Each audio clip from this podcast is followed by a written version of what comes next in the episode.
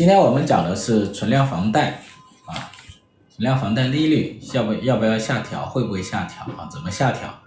有提醒哈，有提醒，那挺好。啊，你们可以去没有设置的，可以设置一下上面的这个学习群啊，点一下设置一下，然后它就会提醒啊，来来看我的一个直播。今天我们要讲的这一个话题还是跟很多人都相关的。因为我们这有好多人都是有买房，然后呢是有什么是有这个贷款的，就是叫存量房贷了啊，有存量房贷。存量房贷的话呢，这个利率的下调呢，就直接会关系到我们的债务和我们的收入。如果存量房贷利率下调，就债务少一点，每个月的这个按揭贷款呢会少一点，然后留下来的钱可能多一点，是吧？比如说下调一点点，一个月呢多留下来这个一千块钱，是吧？也好，也也也是可以什么，增加储蓄或者增加消费的啊。所以呢，这个事情呢关系到很多人的一个切身的一个呃债务啊，还有他的一个收入。然后呢，这个话题之前我也讲过好多啊，就我一直说这个现在的宏观经济政策。货币政策还有财政政策都要聚焦于四个字：降债增收啊，就是把债降下来，把收入提上去。呃，那现在这种家庭的这个债务主要就是房贷了啊，房贷。那其中最多的就是什么？呃，存量房贷。存量房贷的这个规模是比较大的。然后呢，我们要这个把这个债务给什么降下来。所以呢，债务降下来，反过来就相当于什么？增加我们的一个收入啊，然后呢，也给我们增加我们的一些购买力啊，可以促进一些消费和储蓄。所以这个问题很重要啊。之前我一直也呼吁过啊，要降低这个存量房贷利率啊，因为我们的存量房贷利率啊，它有一个粘性啊，我们的这个 LPR 下降了，但是我们的存量房贷呢还没有下降。你看，我们六月份是不是 LPR 下降了？但是呢，存量房贷没有下降，就是因为它要到第二年，是吧？第二年那个那个才一月份，到明年一月份呢才会降啊。我以为社长今天会说一下那个超导材料，等一下再交流，好吧？超导材料，干嘛不把房价降下来，更能增加收入啊？房价降下来，现在呢，这个房价就成了一个什么问题啊？是吧？这个从政府的角度来讲，他也不希望它再涨，也不希望它降，是吧？这个涨的话又怕有什么，就是泡沫风险啊，到时候房地产一崩溃，引发这一种系统性的金融风险；降的话呢，又怕引发一系列的问题，包括经济的一个下降啊，然后这个收入的一个减少，然后呢，失业率增加，还有一些房企啊暴雷破产。等等的一些问题，可能也会考虑到，呃，所以呢，就进入到一个什么，一个死胡同嘛，涨也不是，降也不是，是不是？所以我一直说啊，这个现在这个房地产问题啊，说白了就是什么，就是计划经济下的啊，就是计划思维下的一个产业政策的一个结果，是吧？就是计划经济思维的下的产业政策的一个结果，把资源集中到房地产，然后呢，这个政府、银行还有我们家庭部门、开发商都把资源集中到房地产，通过这个产业来带动了，是吧？这个这个这个上百个产业啊，这个这个这些产业都带动起来了，然后呢，就感觉经济发展了，最后呢，当这个产业进入到债务风险的这个区间时，进入到资产泡沫风险区间时，啊，那就进入到一个什么进退两难的一个境地，是吧？你说它现在降吧，是吧？也会面临很大的问题。再涨吧，知道这条路是不归之路，是不是？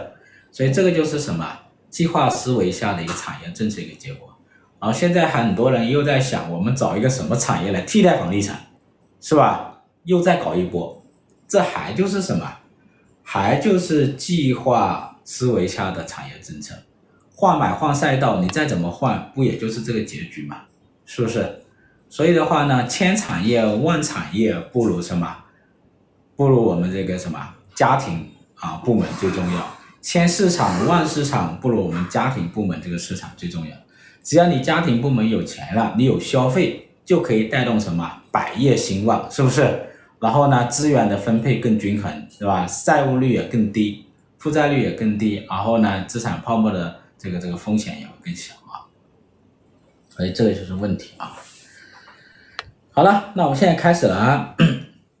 这个各位舍友好，欢迎来到清河直播间啊，我是清河，今天是第五十五期，我们一起来讨论一下存量房贷利率这个话题啊。为什么讨论这个话题呢？就是在这个八月一号，就人民银行和这个国家外汇局啊，它召开了一个今年下半年的一个工作会议，其中呢就提到指导商业银行依法有序调整存量个人住房贷款利率，就是这个呢，就是已经第二次说了啊，就最近已经第二次在讲这个存量房贷利率的一个调整啊，那它的这个原话是指导。商业银行啊，首先是指导商业银行，第二个是依法有序啊，记住这个四个字哈，依依法有序调整啊存量房贷啊，那这个问题很重要啊，之前我也讲过好多次了，很重要，就有三个很重要的一个理由是要下调我们存量房贷的。第一个很重要理由是近年呢这个市场利率下降，是吧？LPR 六月份也降了，然后呢，尤其是首套房利率也降了。是吧？首套房利率降了，然后呢，这个 存量房贷利率没有降，因为我们存量房贷利率呢，它不是什么紧跟着 LPR 下降的，它是什么呢？它是有一个年性，一年的年哈，它要一年之后到明年的一月一号啊才有可能下降。那这样子的这样子的话呢，就会有一个什么？就利差，这个利差多少呢？就现在呢，我们存量房贷利率大概是四点八左右，然后我们的首套房的利率大概是四点零左右啊，四点零左右，然后这经营贷呢，包括一些企业贷款啊，嗯，它有可能就是百分之三点几啊，三点几到四点几之间啊，总之呢，也比什么存量房贷利率要低。那这样子的话呢，新贷款跟旧贷款之间的利差啊，就在扩大。这个利差扩大呢，就催生了什么？就是提前还贷，或者是债务置换，要置换。有一些人呢，就贷其他的贷款，比如说经营贷。当然，这个之前一直说是打击的啊，就是贷这种比较低利息的贷款，是吧？来置换这一个存量房贷啊，存量房贷。所以这个呢，就就比较比较明显。就今年上半年呢，就是这个早就是早偿还率就很高。我们这个今年上半年的这个早偿率啊，上升到百分之二十多，百分之二十多。你看有一些人还有五点几的，是吧？五点几的这个存量房贷利率，那如果他能贷到四点零的，假如能贷到四四个点的，那这样子的话呢，他就有一个多点啊，一个多点多好用啊，是不是？所以呢，有人就会想办法在这个过程中去什么置换债务。当利率在下降的时候，去置换债务是非常明智的一个做法啊。等一下我就会讲哈，这是一个经济规律嘛，是正常情况下你都会这样操作。等一下我就会再讲哈，我会讲日本的案例和美国的案例哈，这一点很重要的。好，然后我们的这个今年的这个个人存量贷款，个人存就是这个住房贷款嘛，住量住房贷款的余额呢，现在也是什么首次出现了负增长啊，首次出现了下跌吧，重新说一下跌啊，就这个问题。那第二个问题呢？第二个理由是什么呢？第二理由就是大类资产的这个收益率都在下降。你看今年投什么挣钱呢？都在下降，而且呢，大类资产的收益率啊都低于存量房贷利率，这是要命的。就是说，你你贷款就你的贷款的利率更高，然后你投资的收益率更低，那你一般来讲也就没有什么没有动力去贷款投资了。然后你如果手上还有现金又有债务的情况下，你就会选择什么还贷啊？选择还贷。所以这个投资和贷款的这个利差在扩大，投资和贷款的这个利差它就在扩大扩大，然后就催生了什么还贷，催生了还贷动机。你看我这有个数据啊，你看今年上半年有点意思，最高的是存量房贷利率啊，存量房贷利率大概四点八左右，然后接下来呢就是存款，就是仓。就是这个大额存单，然后再接下来就是定期存款，定期存款，再接下来是什么呢？再接下来是这个银行的理财一点八，然后是货币基金一点七，然后再接下来呢就房地产，房地产是呃是收益是负数的啊啊，然后再接下来 A 股，A 股也是负数的，所以你看啊，这个理财、房地产、货币基金，这个这个这个正定期存款，还有什么呢？A 股股票。你这几类投资，你的收益什么都小于存量房贷利率，但大家会觉得有点搞笑，知道吧？就当我们这个，就是说，为什么这个主要的大类资产的收益率都在下降呢？而且都降到了什么存量房贷之下？这个是我们要关注的，很好思考的一个话题。因为当时日本在这一个就是大衰退期间。所谓的消失的三十年期间，哈，它的这个收益率就非常的低，就各类资产的收益率都非常的低，所以日本央行呢就把这个什么，它的这个利率降到极低，降到极低的程度。为什么降到极低程度呢？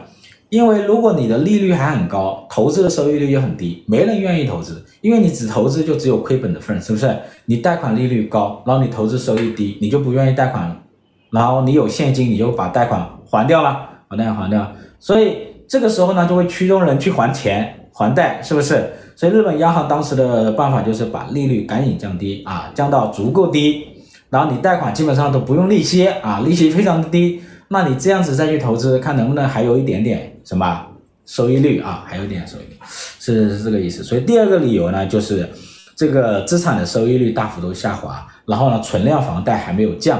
那这样子的话呢，它的这个投资的收益和存量房贷之间的利差，它就会很大，就会驱动大家去还贷啊。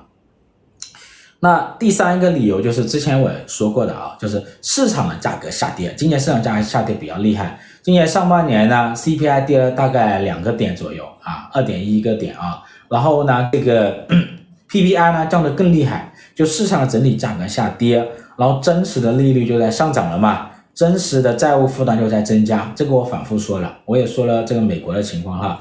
当你的实际利率在增加的时候，你的投资压力就会很大了。然后你的这个实际的债务负担就在增加，你的偿债负担压力就很大了。那这个时候就会出现一个名义利率跟这个通胀率之间啊，它的这个利差，就是它的差值在扩大。它是扩大。你看你的这个利率现在还在这个水平，然后呢，你通胀率已经降到这里了，原来通胀率到这，现在通胀率到这里了，所以你这个什么实际的一个这个利率，市场利率呢，它就很大。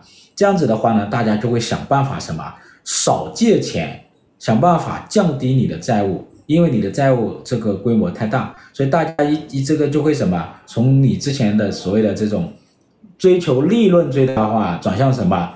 尽量减少债务，尽量降低债务，至少短期内啊，你会有这种想法啊。尽量节省投资，是吧？所以呢，这三个理由，这三个理由呢，它就会驱使什么？驱使这个这个利率的一个下降，特别是自然利率的下降，因为你这个，呃，这个这个投资和这个什么被约束了，然后消费被挤出了，然后呢，这个这个融资需求和投资需求下降。那自然利率就自然就会下降，是吧？那自然利率下降，这个资产的投资收益率也下降，真实的利率上升，实际债务负担在增加，那么你银行的贷款要不要下降啊？银行的贷款也要下降，是吧？也要下降。所以呢，这个时候呢，银行的贷款利率肯定是要下降的，就是我们说的降息。之前呢，我也是用这个逻辑来什么来分析降息的。所以之前我说过一个理论。叫做这个债务通缩降息啊，这条线啊，这个理论大家还记得吧？首先是过度举债，然后大量的是什么借新还旧，这一下不说错了哈，借新还旧，然后大量的资金还给了银行，在银行里空转，银行的利息嘛，银行利息嘛，然后呢，你的然后大量的投资和消费就被挤出，然后需求就大规模的萎缩，投资需求、消费需求都萎缩，那价格就下降。然后就进入一个什么通缩，那进入通缩之后呢，真实的利率就上升，真实的债务负担就增加，然后自然利率就下降。这个时候怎么办呢？这个时候你必须降息。为什么必须降息呢？第一呢，降息你要跟随自然利率降，因为自然利率是什么？帕累托最优的利率，所以你必须降啊。然后第二个的话呢，就是你真实的债务负担在增加，真实的融资成本在增加，你也必须降，要降低债务风险，因为你本来就过度举债嘛。如果你这个时候还不降，你的真实债务在增加，更容易爆雷，是不是？所以呢，第二个呢，你也得降。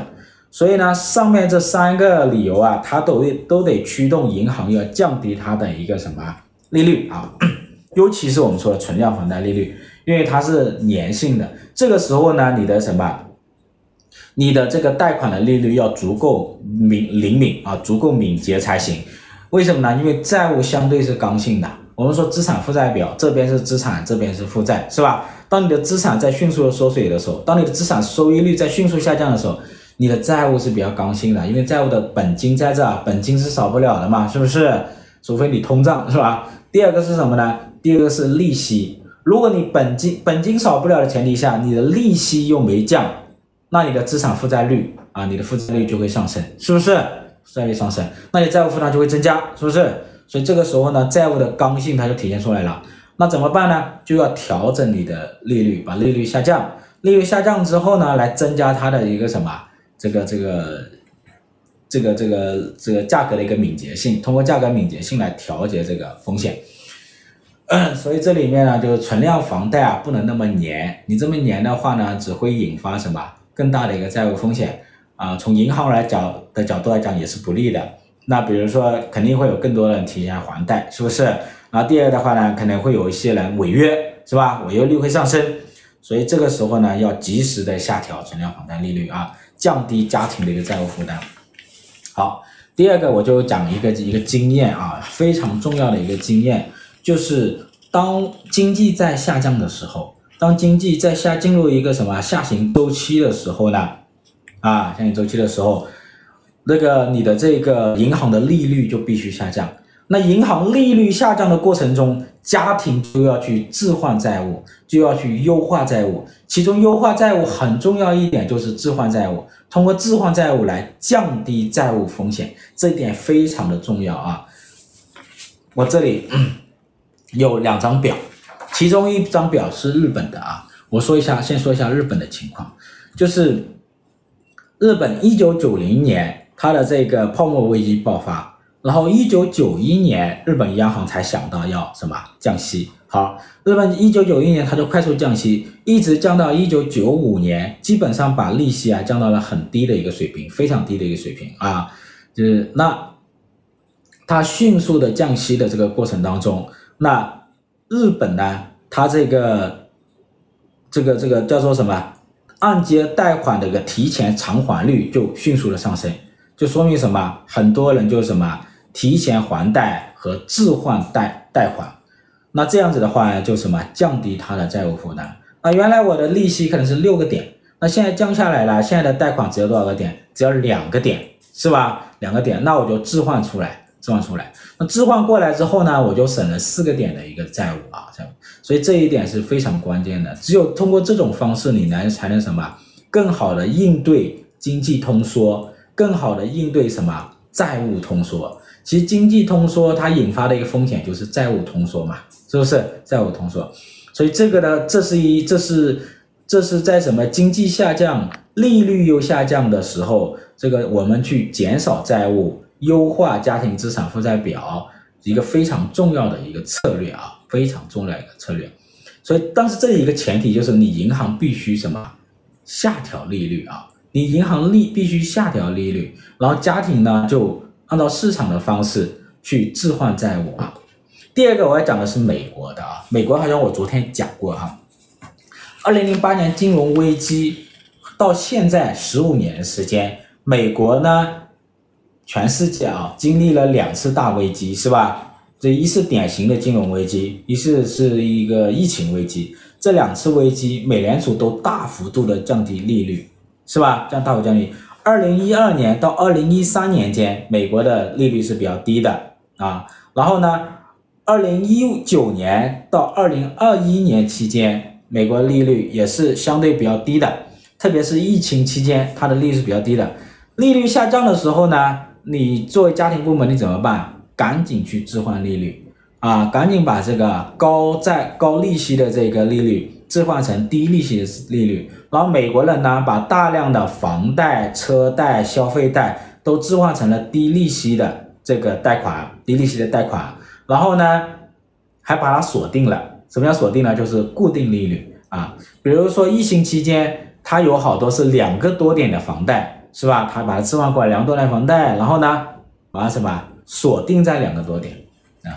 所以这个这个做法呢，使它现在这个加息的过程中。现在利息加到联邦基金利率五点五，然后呢，三十年期的贷款达到了多少呢？百分之六点八。但是呢，他们好多家庭的房贷还是二点几，是吧？消费贷三点几，车贷三点几，所以呢，它的压力就不大啊。所以这个时候呢，要抓住这样一个机会。第一是银行要降息，第二呢，我们家庭要去置换债务啊。这个经验非常重要啊，所以我们。这经验希望对你们接下来未来三年、未来一年、两年、三年、五年，甚至十年有帮助，好吧？嗯。那么，呃，接下来我们就看怎么去降这个债哈，不降这个这个存存量房贷利率啊？为什么存量房贷利率那么粘性、那么顽固？其中一个很重要原因就是存量房贷呢，在银行当中的比重，贷款的比重太大了。同时呢，它是银行最好的一个资产，收益率最好，因为它利息很高嘛。第二是最稳定，它的违约率很低嘛，比经营贷、企业贷款这些这个消费贷违约率低得多啊，低得多，是吧？你想每个家庭不吃不喝，每个月发了工资，第一件事情什么？把房贷给先还了，把钱先存进去，是不是？你们家是不是这样子的？啊，至少我看到好多家庭都是这样子的啊，就是欠谁的都能欠，就不能欠这个大额的，是不是？所以的话呢，这个这是银行的一块肥肉啊。我们看一下哈，全全行业就是银行啊，那这个个人住房贷款它占的比重是多大？全银行业呢，大概是百分之二十一，大行国有大行个人住房贷款占国有大行的一个。总的贷款是百分之二十八啊，股份制的是十七，然后这个小银行就大概是百分之十三啊，这个样子啊，这样子。所以你看啊，就是大行它的个人存量贷款啊，个人的这个按揭贷款的比例是最高的。比如说这个邮政银行百分之三十一啊，呃，建设银行百分之三十一啊，工商银行百分之二十七，中国银行百分之二十八。你看这个四大行还有农行。百分之二十七，这个都很高，这四大行、八大行都很高啊，所以个人存量、个人个人这个按揭贷款占他们总贷款的比重达到百分之三十左右，你要让它降不太容易，是不是？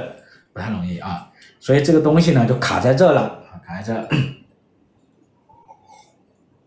那现在呢，央行说这个要降，然后说是指导商业银行，然后它的措辞是指导。第二个是什么？依法有序，所以这这两个措辞大家要关注啊。